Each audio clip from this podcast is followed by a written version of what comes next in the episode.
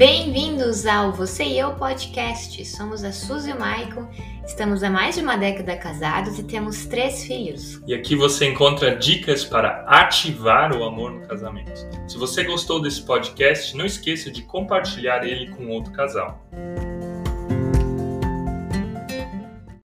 Bom dia, gente! Seja você bem-vindo, seja você bem-vinda aqui ao Você e Eu para mais um devocional de casal. Hoje é quinta-feira e, como você já sabe, de terças até sextas-feiras nós temos aqui o nosso devocional de casal. E essa semana nós estamos falando, e na próxima semana também vamos falar, sobre os sete segredos para um casamento feliz, baseado num livro do Dr. John Gottman. E a partir desse livro a gente quer ver alguns dos princípios que são fundamentais para um bom casamento. Então, meu bom dia para você que já entrou, meu bom dia para você que vai entrar. A Esther aqui falando bom dia. Quer dizer, na Alemanha já é quase boa tarde, né? Lá são 12 horas, mas legal que você sempre nos acompanha. A Evelyn falando bom dia. Legal, gente. Muito legal que vocês estão aí. Eu vou fixar então o tema dessa manhã aqui embaixo. Enquanto que eu vou fixando, eu vou pedir o de sempre. Você que já está aí, quero te pedir para que você deixe o teu like, aperta algumas vezes no botão, no botão de curtir se você ainda não, não apertou. Assim você também nos ajuda e faz com que essa live ela possa estar chegando a mais pessoas. Gente, eu acho que o tema de hoje de manhã tem tudo a ver com Copa do Mundo.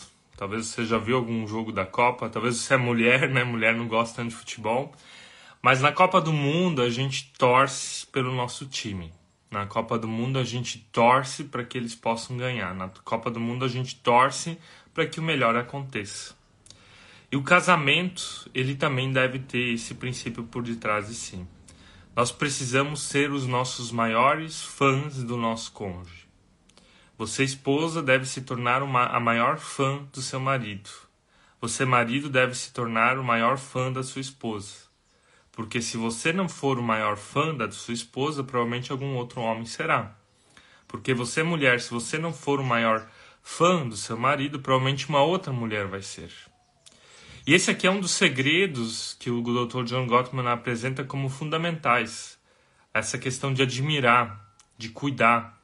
Admiração e afeição têm a ver com palavras e também com carinho. Então, a gente tem que sim aprender a colocar o nosso cônjuge no pedestal. Às vezes algumas pessoas dizem: "Ah, mas se eu elogiar demais meu cônjuge, vai subir o ego dele". Não, você tem que falar isso para subir o ego do teu cônjuge. É melhor ele ouvir isso de você do que de uma outra pessoa. É melhor ele ouvir isso do seu cônjuge do que a secretária lá na empresa. É melhor ele ouvir isso de vocês, você marido, do que do outro outro homem que trabalha com ela lá no, no trabalho dela ou alguém lá da igreja. Então, essa é a ideia que está por detrás desse princípio. Inclusive, esse é, uma, é um dos princípios fundamentais do livro de, de Cantares de Salomão, Cântico dos Cânticos. O que, que acontece lá naquele livro? É basicamente o noivo elogiando a noiva, a noiva elogiando o noivo. E elogiando em todos os sentidos: no sentido físico, no sentido sexual, mas também no sentido emocional, no sentido de cuidado. Ou seja, os elogios que acontecem lá do Salomão para a Sulamita, da Sulamita para o Salomão, são elogios de quem está apaixonado, de quem admira, de quem quer cuidar do outro, quer colocar o outro num pedestal. Deixa eu ler um trecho aqui só para você se fazer ciente. Olha só, a noiva falando para o seu marido, ou futuro marido. O meu amado tem a pele bronzeada, e ele se destaca entre dez mil. Sua cabeça é como ouro, ouro mais puro, seus cabelos ondulam ao vento como ramos de palmeira.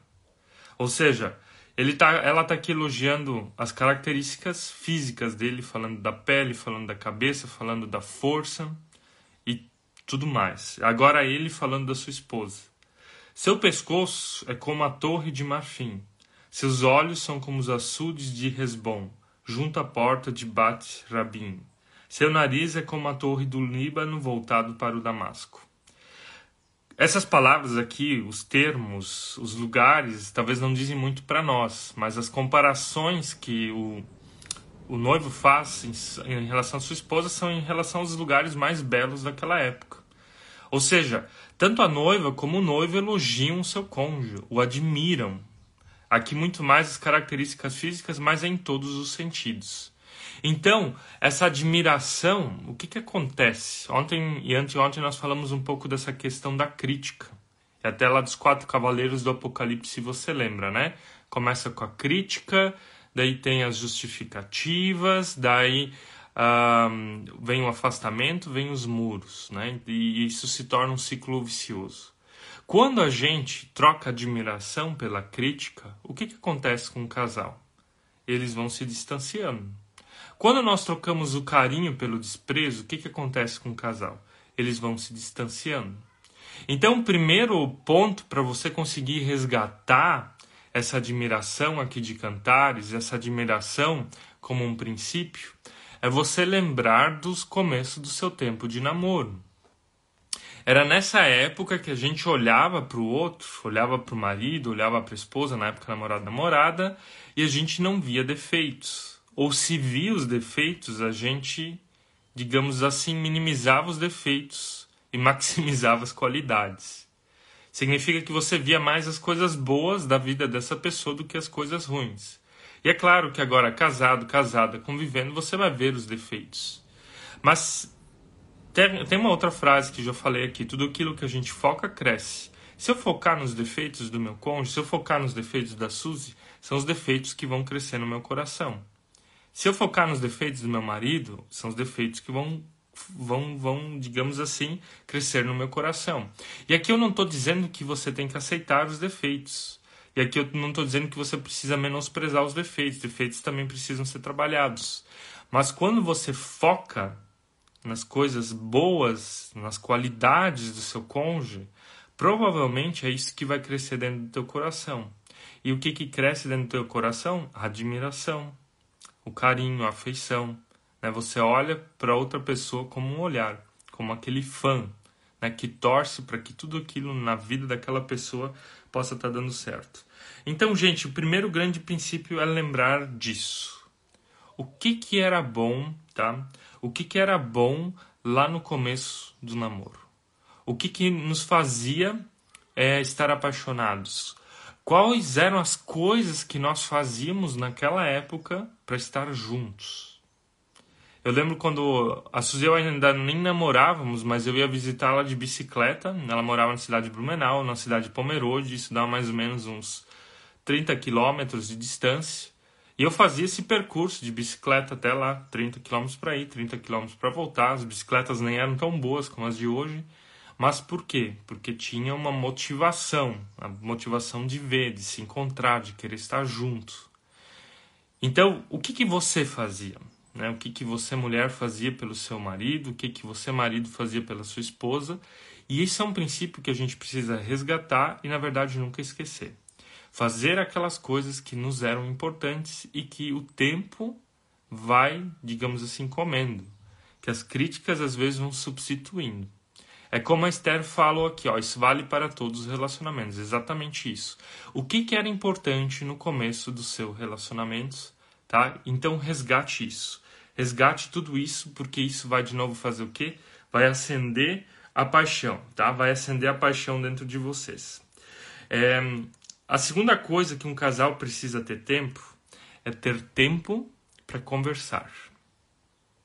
Às vezes algumas pessoas dizem: "Ah, mas a minha linguagem do amor não é a qualidade de tempo". Não tem nada a ver com a linguagem do amor. Tem a ver com vocês se afinarem e se ajustarem como casal. Quem conversa nunca erra. Se vocês não conversam, provavelmente vão se distanciar, distanciar, distanciar, distanciar, distanciar em algum momento esse amor, essa paixão, essa admiração, ela vai se transformar em nada, em indiferença. Até agora, antes de eu abrir a live, me veio uma postagem é de um influencer que eu sigo, um cara que veio lá de baixo, de um lugar muito pobre. Ele se tornou bilionário, é um bilionário do Brasil. E, ele anunciou publicamente nas redes sociais dele que ele e a esposa dele estavam se separando, estavam se divorciando e que estavam se divorciando, digamos assim, numa boa. Tudo bem, é, eu acho que eles conseguirem anunciar isso, só que o que me choca é que alguém que alcançou tudo que poderia alcançar no ponto de vista material nesse mundo. Ele pode viajar para onde ele quer, pode morar onde ele quer, pode comer o que ele quer, pode comprar o que ele quer. E ele ganhou tudo. Só não conseguiu cultivar o básico, admiração e afeição por sua esposa e ela em relação a ele. O dinheiro ele não compra isso. A carreira ela não compra isso, o sucesso profissional não compra isso. Por isso, passar tempo juntos, todo dia, ter um tempo para si, ter um tempo para o casal, para conversar, para ajustar as diferenças, para se admirar, para se elogiar, para fazer algo que faz bem, é fundamental. Uma separação, um divórcio, ela não acontece do dia para o outro, onde alguém anuncia algo nas redes sociais e diz acabou o casamento. Esse divórcio ele já começou faz muito tempo. E esse anúncio é só estopim de algo que foi crescendo e se distanciando. Então a admiração faz com que a gente se aproxime, a admiração faz com que a gente fique de novo mais próximo um do outro. E quando a gente vai negligenciando essas pequenas coisas que eram importantes no começo do namoro, o tempo, o tempo junto, fazer coisas juntos, em algum momento, puff, parece que não existe mais nada. Mas isso não acontece dia para noite, é um processo, tá? Aqui o comentário da Menina Verão Semijoias. Eu e meu namorado vai, vão fazer três anos de namoro. Estamos em um relacionamento muito diferente do nosso início de namoro. Sinto muito falta do, do que éramos. Ele não é mais carinhoso. Estamos passando por tudo isso que você falou e até mesmo na vida sexual. É mais um mês, não procuram nada e sempre final de semana dormimos juntos. Então, eu acho que tem alguns fatores que podem nos levar a isso. Um deles a gente tem que entender que o que eu estou falando sobre admiração e afeição tem a ver com a paixão. A, pa a, primeira paixão que um casal tem dura em torno de um a três anos. E essa paixão, ela passa depois de três anos, ela vai diminuindo, isso é normal. Ela tem uma média de frequência de dois anos. É aquilo que a gente vê só as qualidades do outro. E depois disso, o que, que tem que acontecer com o casal? O casal tem que conseguir transformar a paixão em amor. O que, que é transformar a paixão em amor? É decidir pelo outro. E quando a gente decide pelo outro, a gente também decide alimentar aqui a admiração, a afeição, o carinho e tudo que faz parte da vida de um casal. Então esse é o desafio.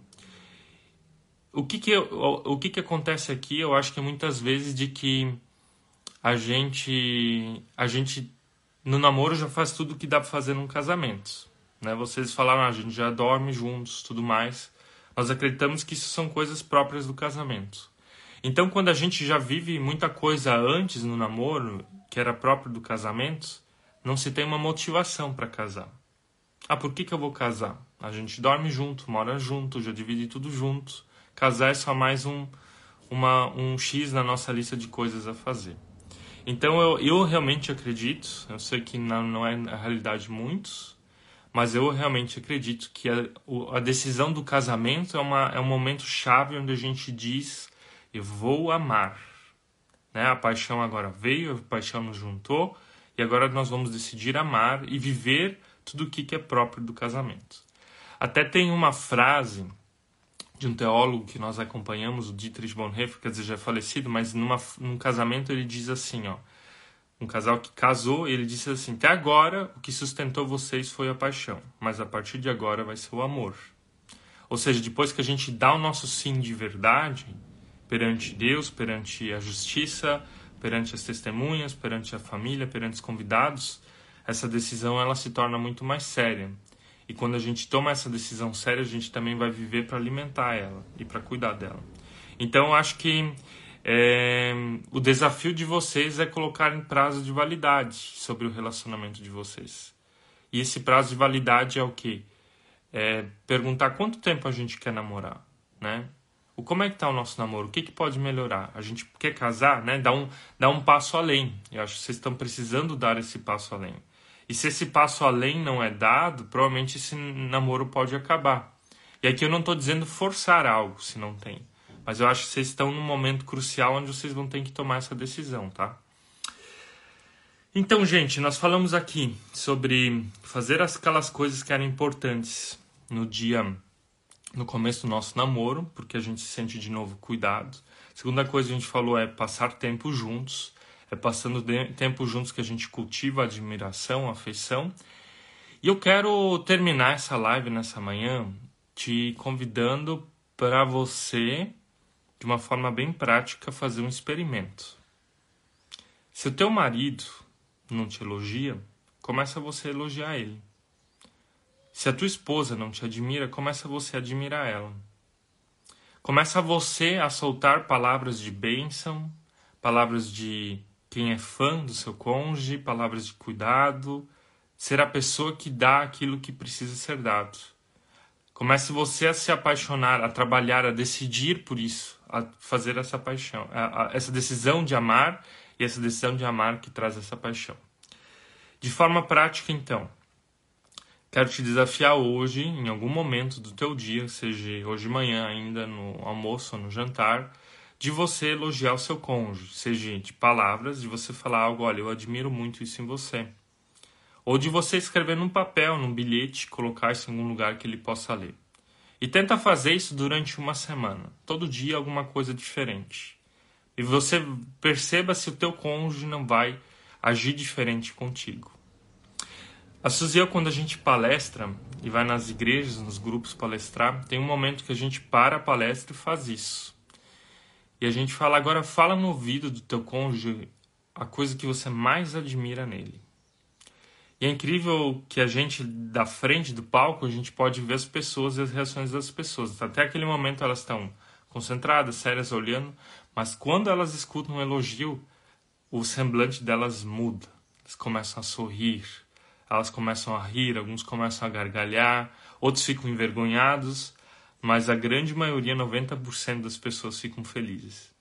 Até um dia o marido chegou para mim no final dessa palestra e ele falou: Olha, Mike, você fez um milagre no meu casamento. Daí eu perguntei por quê. A minha esposa faz mais de 20 anos que não me elogiava. Ou seja, ela foi forçada a elogiar o marido por meio da palestra. Então você tem um poder, tá? De elogiar. Você vai, você vai chegar muito mais longe no teu casamento, no teu relacionamento, elogiando do que criticando. Tá? Então procura, procura ver as qualidades, procura destacar as coisas boas que tem na vida do teu cônjuge. Lembrando de novo, nós estamos em clima de Copa do Mundo. Seja você um admirador, seja você um fã do seu cônjuge. Faça que nem o Salomão e a Sulamita valorizem, amem, mostrem essa paixão que vocês têm um pelo outro. Gente, se você tem mais dúvidas, se você tem mais perguntas, pode nos escrever lá no direct, lá nós vamos respondendo para você assim que der. E amanhã de manhã, então, às 8 horas, nós vamos partir para o nosso terceiro segredo dos sete segredos para um casamento feliz, tá bom? Se você gostou dessa live, vai lá na nossa última postagem desse dia, comenta algo lá, faz uns 20 minutos que essa postagem saiu, se ela foi importante para ti. E eu quero orar por você ainda, quero orar pelo teu dia. Amado Deus, eu te agradeço que tu nos dás a vida. Amado Deus, eu te agradeço que tu desse a vida a cada um de nós e que ela é um presente valioso. Também te agradeço que tu nos deste o nosso cônjuge, a pessoa que está ao nosso lado. E eu quero te pedir que tu possa encher o nosso coração de admiração, de afeição, de cuidado, de valorização, de paixão. Porque isso é um passo fundamental para um casal que deseja viver bem alicerçado seu amor. Quero pedir isso sobre esses homens, essas mulheres que me acompanham, para que esses casamentos eles possam explodir de alegria, estar cheios e plenos de ti. É o que te peço em nome do Senhor Jesus. Amém. Amém, gente. Que Deus abençoe teu dia. Então, até amanhã de manhã, às 8 horas da manhã, aqui com mais um devocional de casal. Até mais.